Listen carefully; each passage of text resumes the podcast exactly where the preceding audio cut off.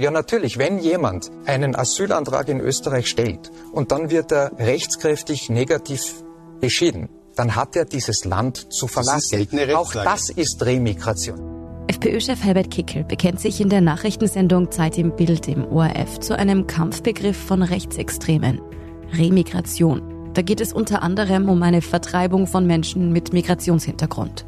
Für Leute wie den rechtsextremen Influencer Martin Sellner ein Erfolg.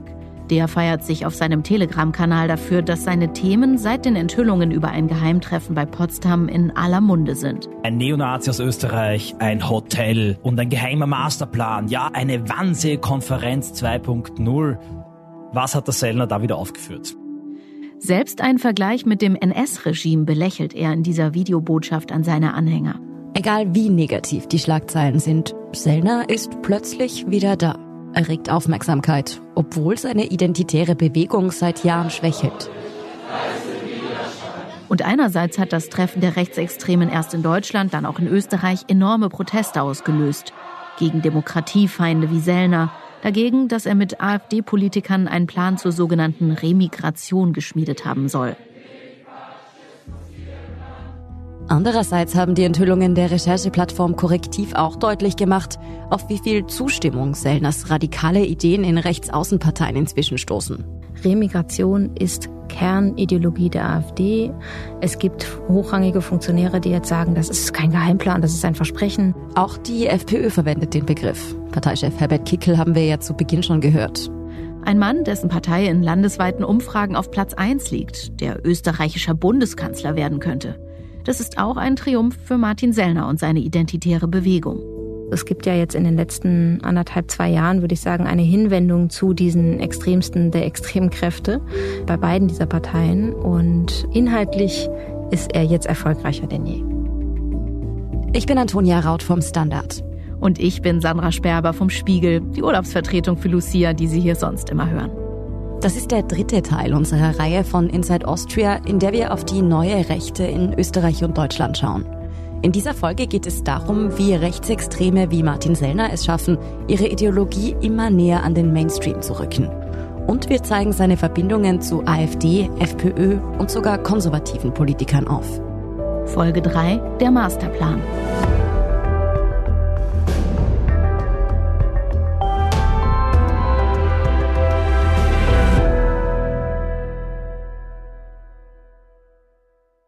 Jahrelang hat die Gruppe rund um Martin Sellner versucht, sich als rechte, aber harmlose Jugendorganisation darzustellen. Doch dann wird eine brisante Spende bekannt.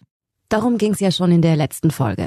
Der rechtsextreme Attentäter, der im neuseeländischen Christchurch 51 Menschen in Moscheen ermordet hat, hat Sellner Geld überwiesen. Die beiden waren in Kontakt. Und das war dann eben ein bisschen eine Art der, der Offenbarung des Schafspelzes quasi abgefallen.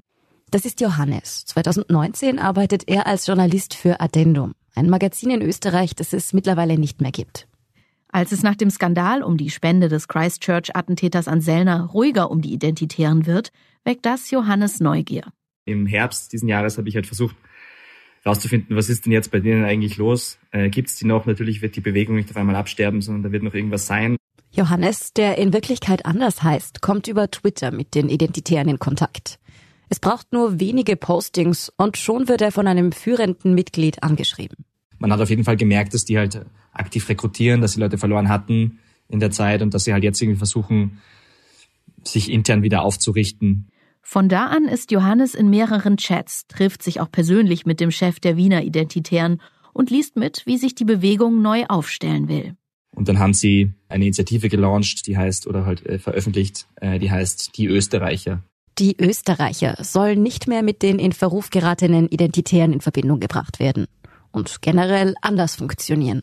Die wollten dann eben eine Art Mitmachbewegung starten, weil sie bei Fridays for Future äh, in derselben Zeit gab es diese Initiative, die hieß äh, Dein Ort für Future und die haben in ganz Österreich eine, also quasi auf ihrer Website eine Österreich-Karte gehabt und haben geschaut, okay, in wie vielen Orten in Österreich können wir gleichzeitig einen Fridays for Future Protest machen. Diese Idee von Fridays for Future kopieren die Identitären, also die Österreicher, ganz einfach. Mal wieder. Aber trotzdem will es für Martin Sellner und seine Leute einfach nicht mehr richtig klappen. Ich weiß noch, dass wir uns trafen und ich sagte, ich wäre gern bei einer Aktion dabei. Ich wollte das sehen.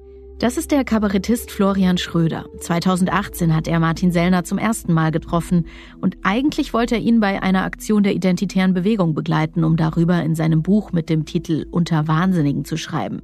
Die hatten vorher ziemlich spektakuläre Aktionen gemacht, sehr bildstark, sehr wirkungsstark und sehr kraftvoll, wo man dachte, oh, da ist eine Bewegung, die können was, ähm, auch in der Inszenierung.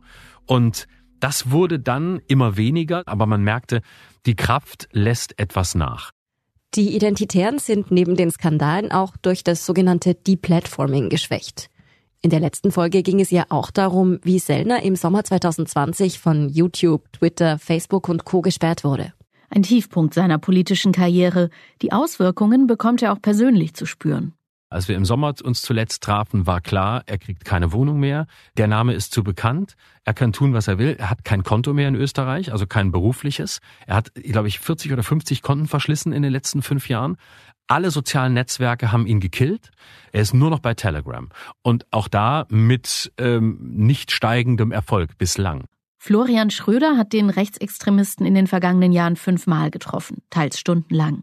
Und manchmal fragt er sich, gerade so um 2019, 2020 herum, ob Sellner überhaupt noch bedeutsam genug für die rechte Szene ist, um über ihn ein ganzes Buchkapitel zu schreiben. Ganz viele seiner Projekte sind schiefgegangen. Die Identitären. Ich weiß noch, beim ersten Treffen wollte er Patriot Peer ins Leben rufen. Das war wie so eine Vernetzungs-Dating-Plattform von sogenannten Patrioten. Die ist auch gescheitert.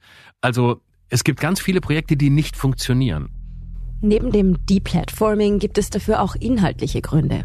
Denn spätestens 2020 tritt das Thema Migration, der Dauerbrenner der Rechtsextremen, in den Hintergrund die mysteriöse Lungenkrankheit in der chinesischen Millionenstadt Wuhan. Das Coronavirus breitet sich in Deutschland weiter aus. Die Zahl der Corona-Patienten in Österreich ist im Steigen. In Europa hat es den ersten Toten durch das Coronavirus gegeben. Plötzlich steht Corona im Vordergrund. Die Angst vor dem neuen Virus lähmt auch die extreme Rechte. In den Anfangswochen der Pandemie fordern selbst Parteien wie die FPÖ oder die AfD Lockdowns. Es war schwierig, weil die Welt hat da mitgemacht. Ja, das war so eine erste Hysteriereaktion. Aber Martin Sellner versucht sehr bald, das Thema für sich zu nutzen. Ende April 2020, also etwa sechs Wochen nach Beginn des allerersten Corona-Lockdowns, taucht er auf einer Demonstration auf. Zu diesem frühen Zeitpunkt sind es nur rund 200 Menschen, die da in Wien gegen die Maßnahmen demonstrieren.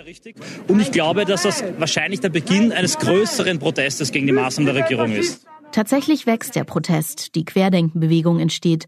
Doch die Rechtsaußenparteien können das nicht wirklich für sich nutzen. Die FPÖ und die AfD schwenken zwar bald um, gehen wie Sellner auf Anti-Lockdown-Kurs, aber in Umfragen zahlt sich das nicht wirklich aus.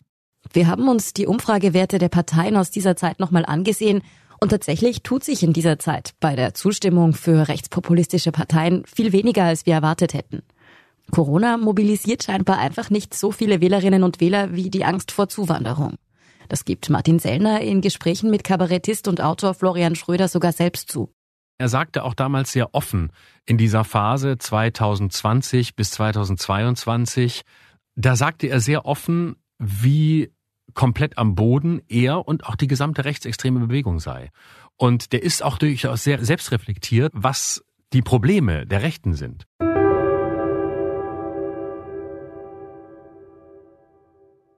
Vermeintlich einfache Erzählungen und Verschwörungsmythen sind das Erfolgsgeheimnis der neuen Rechten und der identitären Bewegung. So hat es die Extremismusforscherin Julia Ebner in der letzten Folge von Inside Austria erklärt.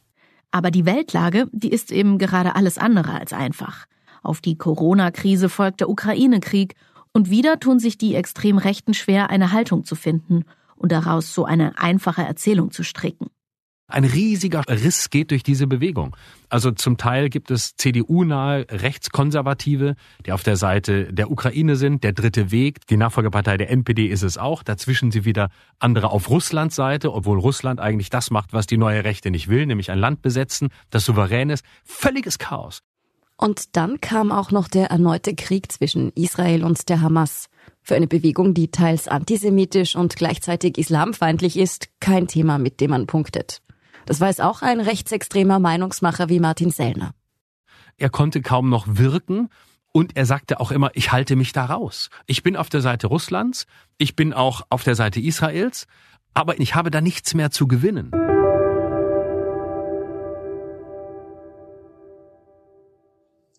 Der 7. Januar, das bedeutet für mich, dass morgen am 8.1. ein weiteres Lebensjahr für mich dem Ende zuneigt. Anfang vergangenen Jahres meldet sich Sellner zu seinem 34. Geburtstag mit einem Video auf Telegram. Er kündigt an, dass seine Phase des Aktivismus nun Diese zu Ende gehe. Dieser, äh, es klingt so, als verabschiede er sich von der identitären Bewegung. Die rechtsextreme Szene will er aber weiter vorantreiben. Auf eine vielleicht andere Art und Weise, äh, auch meinem Alter und meiner Lebensphase entsprechend, aber der habe ich nach wie vor mein mein Leben verschrieben. Also warum sich Martin Sellner aus der Öffentlichkeit in Österreich als Kopf der Identitären zurückgezogen hat, da gibt's mehrere Theorien dazu. Das ist unsere Kollegin Colette Schmidt. Sie recherchiert zur neuen Rechten und Figuren wie Martin Sellner schon seit vielen Jahren. Er hat dann so quasi argumentiert, er will jetzt nicht als alter Knacker äh, ewig vorne stehen. Man kann ziemlich sicher annehmen, dass er im Hintergrund noch immer die Fäden zieht. Er ist der einflussreichste in der Bewegung. Die negativen Schlagzeilen, die die Identitären spätestens nach 2018 gemacht haben, die waren ja für ihn auch nicht mehr so angenehm. Vielleicht äh, ist er auch deswegen ein bisschen zurückgetreten aus der ersten Reihe. Aber wie gesagt, nur in der Öffentlichkeit. Keine spektakulären Protestaktionen mehr. Themenflaute, kaum Social-Media-Reichweite abseits der Telegram-Bubble. Auf den ersten Blick wirkt Sellners Aufstieg als rechtsextremer Influencer ausgebremst bis er doch wieder Schlagzeilen macht. In Deutschland sorgt ein geheimes Treffen Rechtsradikaler für Aufregung. Dort sprach Martin Sellner nach eigenen Angaben über Remigration. Über die massenhafte Deportation von Menschen mit Migrationshintergrund gesprochen. Martin Sellner war dort quasi der Stargast mit seinem Vortrag über sogenannte Remigration. Das zeigt, er ist in den vergangenen Jahren vielleicht weniger durch spektakuläre Aktionen in der Öffentlichkeit aufgefallen, aber im Hintergrund war er sehr wohl aktiv. Er hat seine Strategie geändert. Sellner hat sich über die Jahre, also jedenfalls in, sagen wir mal, in der außerparlamentarischen extremen Rechten einen gewissen Status erarbeitet, eben als, als Stratege, als Vordenker, als einer, der die großen Visionen entwickelt und dann auch Pläne entwickelt, wie man äh, die Realität werden lassen kann. Und das wird inzwischen eben bis hinein in die einschlägigen Parteien rezipiert. Das ist Bernhard Weidinger. Er ist Rechtsextremismusforscher am DÖW, dem Dokumentationsarchiv des österreichischen Widerstands in Wien. Und das ist, würde ich sagen, eine jüngere Entwicklung, also sowohl bei der FPÖ als auch bei der AfD, dass man sich dort in den letzten Jahren zunehmend auch diesen Inspirationen aus dem außerparlamentarischen Bereich geöffnet hat. In der letzten Folge ging es ja darum, wie die FPÖ-Chefs Heinz-Christian Strache und Herbert Kickel die Nähe zur identitären Bewegung gesucht haben. Bernhard Weidinger beobachtet, dass die FPÖ, genau wie die AfD, in den letzten Jahren auch immer mehr Themen und Ideen von Extremisten wie Martin Sellner übernommen hat. Remigration ist eines dieser Schlagworte. Das kann dann eben so ausschauen, dass man eben versucht, bestimmte Begriffe zu etablieren oder zu normalisieren, die vom außerparlamentarischen Spektrum aufgebracht werden, durchaus auch in provokanter Weise, durchaus auch in einer Weise, die viel Aufsehen erregt. Das ist sozusagen auch Teil, äh, Teil dieses Plans. Im vergangenen Oktober zum Beispiel, da hat die AfD in der Stadt Erfurt zum Protest gegen die Bundesregierung aufgerufen. Der dortige AfD-Landeschef Björn Höcke und andere Parteigrößen laufen vorne weg. Direkt hinter ihnen die JA, also die Jugendorganisation der AfD. Schwarzer Pulli, Seitenscheitel mit Undercut. Es schaut so aus, als wäre Martin Sellner nicht nur inhaltlich ein Influencer bei den Ultrarechten. Gemeinsam tragen mehrere JA-Leute ein langes Banner vor sich her, darauf eine Forderung, die die identitäre Bewegung groß gemacht hat. Remigration. Die Demo zeigt, die Forderungen der rechtsextremen Aktivisten sind bei den Parteien längst angekommen. Und die AfD versucht nicht mal mehr, das zu verschleiern. Ähnlich sieht's auch in Österreich aus. FPÖ-Chef Herbert Kickel hat den Begriff Remigration auch übernommen. Im Interview mit dem ORF nutzt er ihn im Zusammenhang mit der Abschiebung von abgelehnten Asylwerbern. Rechtsextreme wie Sellner meinen damit auch den Entzug der Staatsbürgerschaft für Österreicher oder Deutsche mit Migrationshintergrund, die aus seiner kruden Sicht nicht genug assimiliert sind. Und sogar diese Idee übernimmt Kickel. Denn wenn jemand glaubt, er kann hier sozusagen diese Gesellschaft verachten, vor den Hunderttausenden Zuseherinnen und Zusehern der ZIP nennt er es zwar nicht Remigration, aber er sagt offen, dass er längst überlegt, wie er als Kanzler Österreichern die Staatsbürgerschaft entziehen könnte. Davon bin ich überzeugt, dass das geht und da finden sich vielleicht auch andere Staaten in Europa. Das heißt, Sie wollen die Menschenrechtskonvention ändern? Das, das ist die Demokratie, das ist die Demokratie, dass wir dann eine Rechtslage herstellen, dass man solchen Leuten die Staatsbürgerschaft auch wieder entziehen kann.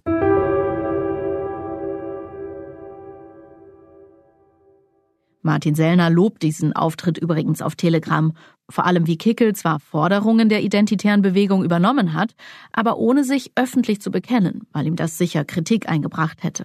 Also noch mehr Kritik, als er auch für diesen Auftritt bekommen hat.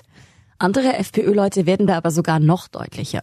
Vor wenigen Monaten zum Beispiel Markus Abwärtsker, Parteiobmann der FPÖ Tirol. Wir brauchen eine rigorose Abschiebepolitik und auch eine Remigration von all jenen Personen, die sich einfach nicht benehmen können in dem Land. Wie auch immer eine FPÖ-Regierung nicht benehmen dann definieren würde. Jedenfalls, wenn etablierte und einflussreiche Politiker so reden, dann geht Martin Sellners Strategie immer mehr auf. Und die Idee dahinter ist eben ganz einfach, wie Sellner auch zu sagen beliebt, bevor etwas machbar wird, muss es äh, sagbar gemacht worden sein. Und das ist eben, woran man im Moment gerade arbeitet.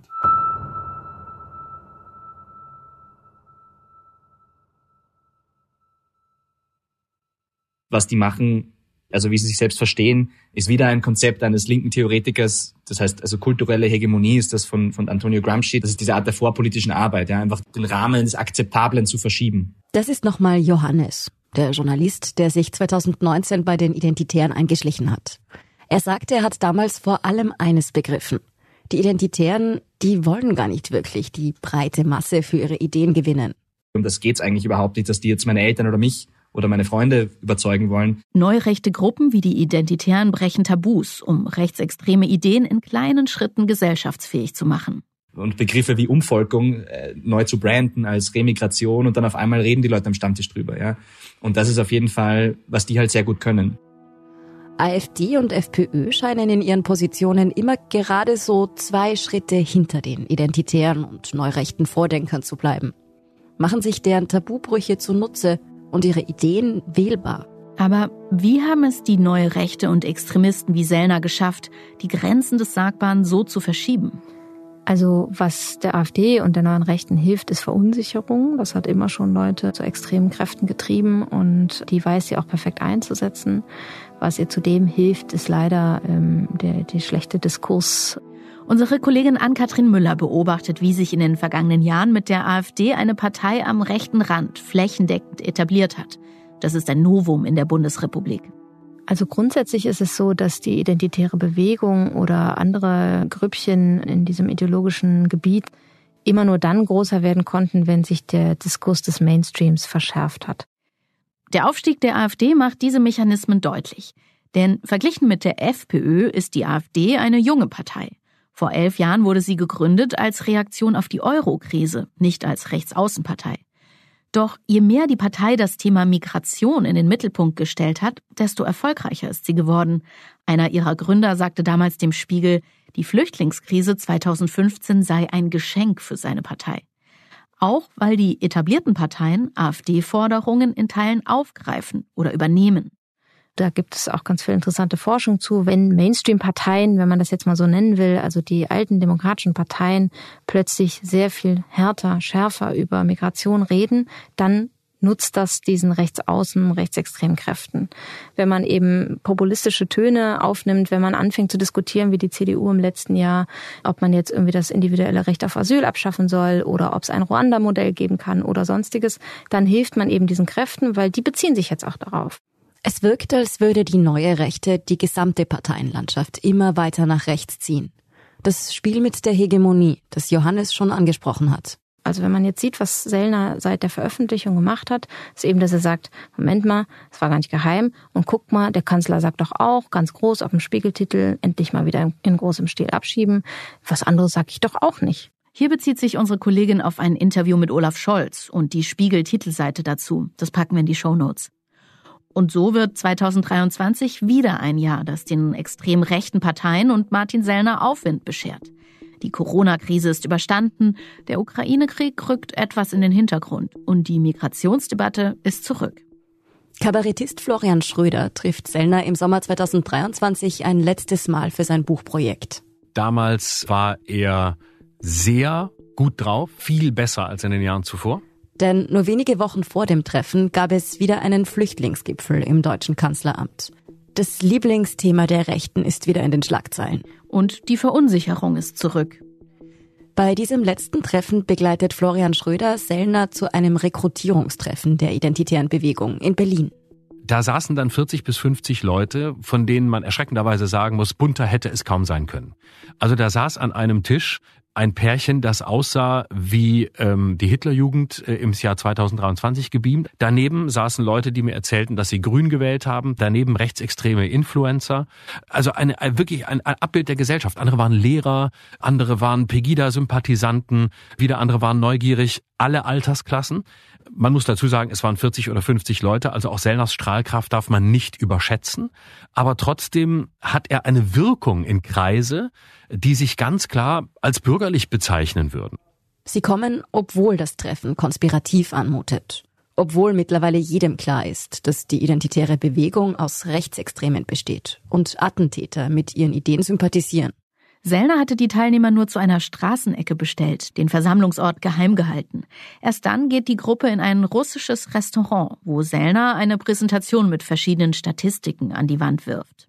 Es wurden Bevölkerungsanteile von Kalkutta auf Deutschland hochgerechnet. Also man spürte, das ist alles nicht haltbar. Aber man ist am Ende wie so ein bisschen in einem High und hat das Gefühl, okay, alle um uns rum bedrohen uns, wirklich alle. Apokalypse nah, wenn wir jetzt nicht sofort alles deportieren, dann sind wir morgen tot. Aber es verfängt, weil es bei einem Gefühl der Menschen ansetzt, nämlich einem Gefühl der Hilflosigkeit in einer Zeit, in der die Kontrolle zu entgleiten droht. Und Martin Sellner wirkt auf den Autor anders als bei den letzten Treffen der beiden, wo er offen über Mobilisierungsprobleme der rechtsextremen Bewegung gesprochen hat. Im Sommer 2023 ist er wieder deutlich optimistischer. Ich weiß, dass der Einführungssatz war, in Österreich regiert bald die FPÖ. Die AfD steht auch bei fast 30 Prozent. Wir sind kurz vorm Durchbruch. Bald haben wir es geschafft. Bald können wir das ganze Lügensystem hier aushebeln. Tatsächlich könnten die Rechtsaußenparteien dieses Jahr nie dagewesene Erfolge einfahren. Im Juni stehen erstmal die Europawahlen an und Österreich wählt dann spätestens im Herbst eine neue Bundesregierung. Im Moment liegt die FPÖ in Umfragen bei beiden Abstimmungen vorne. Und in Deutschland stehen im September drei Landtagswahlen im Osten an. Da könnte die AfD erstmals stärkste Kraft werden. Was einige Parteimitglieder vorhaben, wenn sie tatsächlich an die Macht kämen, das zeigt das Treffen bei Potsdam. Da hat laut dem Recherchenetzwerk Korrektiv auch eine AfD-Bundestagsabgeordnete mit überlegt, wie Menschen mit Migrationsgeschichte und deutschem Pass die Staatsbürgerschaft entzogen werden könnte. Und was wir jetzt brauchen, sind letztlich nur zwei Gesetze. Dafür machen wir jetzt mal ein Gedankenexperiment. Das Berliner Ensemble hat auf der Theaterbühne nachgespielt, was in dem Hotel bei Potsdam diskutiert wurde, nachdem dort Martin Sellner seine Ideen vorgestellt hat. Nicht wortwörtlich, aber sinngemäß. Da soll die AfD-Bundestagsabgeordnete Gerrit Hui Pläne geschmiedet haben, wie deutsche Staatsbürger in eine Falle gelockt werden können. Wir sind schon in einer Regierung und haben Gesetz Nummer eins installiert, das es wahnsinnig bürokratiefrei möglich macht, dass Menschen eine doppelte Staatsbürgerschaft annehmen. Diese Idee soll offenbar Artikel 16 des deutschen Grundgesetzes umgehen. Der verbietet den Entzug der Staatsangehörigkeit, wenn jemand dadurch staatenlos werden würde. Darum will die AfD-Frau Menschen mit Migrationsgeschichte mit einer doppelten Staatsbürgerschaft ködern. So. Und jetzt sagen wir, da ist ein junger Mann, nennen wir ihn mal Emre. Emre ist hier geboren. Seine Eltern sind aus der Türkei hierher gekommen. Die Familie hat einen komplett legalen Aufenthaltsstatus und Emre hat eine deutsche und eine türkische Staatsbürgerschaft. Gut. Wir, wir wollen den Emre aber deportieren. So. Und wir, wir entziehen ihm nun über ein Gesetz Nummer zwei genauso bürokratiefrei die deutsche Staatsbürgerschaft. Dann hat er ja immer noch die türkische. Geht mit dem Grundgesetz. Und obwohl Emre in Deutschland geboren wurde, ist er jetzt auf dem Papier ein Türke und damit Ja, können wir ihn loswerden. Unsere Kollegin Ann-Kathrin Müller beschäftigt sich ja schon lange mit der rechtsextremen Szene und dass dort solche Pläne diskutiert werden, das überrascht sie nicht. Beim Treffen bei Potsdam waren aber neben Martin Sellner und hochrangigen AfD-Politikern auch Personen dabei, die wohl bislang als bürgerlich galten, nicht als rechtsextrem. Darunter auch zwei CDU-Mitglieder. Also das wirklich Erschreckende an diesem Treffen und an den Teilnehmern ist eben, dass es so weit bis in die CDU hineinreicht und bis in den Verein Deutsche Sprache und in die Werteunion und in diese ganzen Vereinigungen, die man jetzt irgendwie noch als konservativ bis rechtspopulistisch irgendwie einsortiert hätte und die eigentlich mit rechtsextremer Ideologie nicht zu schaffen haben wollen. Das sagen sie zumindest. Dieses Treffen ist kein Einzelfall. Das zeigt auch die Causa um Berlins ehemaligen Finanzsenator Peter Kurt, ein CDU-Mann. Er soll ein Vernetzungstreffen mit diversen Rechtsextremen in seiner Wohnung organisiert haben. Das haben Kollegen von uns gerade aufgedeckt. Der CDU-Mann hat Martin Sellner eingeladen. Diverse prominente AfDler waren da, ein ehemaliger Neonazi und auch der neurechte Vordenker Götz Kubitschek. Die Brandmauern zwischen Rechtsextremen und Bürgerlichen bekommen Löcher. Immerhin, für Martin Sellner und seine AfD-Gefolgsleute haben die Enthüllungen erste Konsequenzen. Da sind die Massenproteste der vergangenen Wochen in Deutschland und Österreich, die hoffen lassen. Da könnte ich mir schon vorstellen, dass das nochmal einen anderen Effekt hat, einfach weil man darüber ja auch in Gespräche kommt. Warum gehst du da hin? Was ist so schlimm an der AfD und so weiter? Eine weitere Konsequenz, die Martin Sellner nun ganz persönlich trifft, ist ein Einreiseverbot nach Deutschland. Am letzten Januarwochenende wurde er an der Grenze bereits von der deutschen Polizei aufgegriffen. Weil er aber nur ein Café besuchen wollte und keine Demo oder ähnliches, durfte er letztlich einreisen.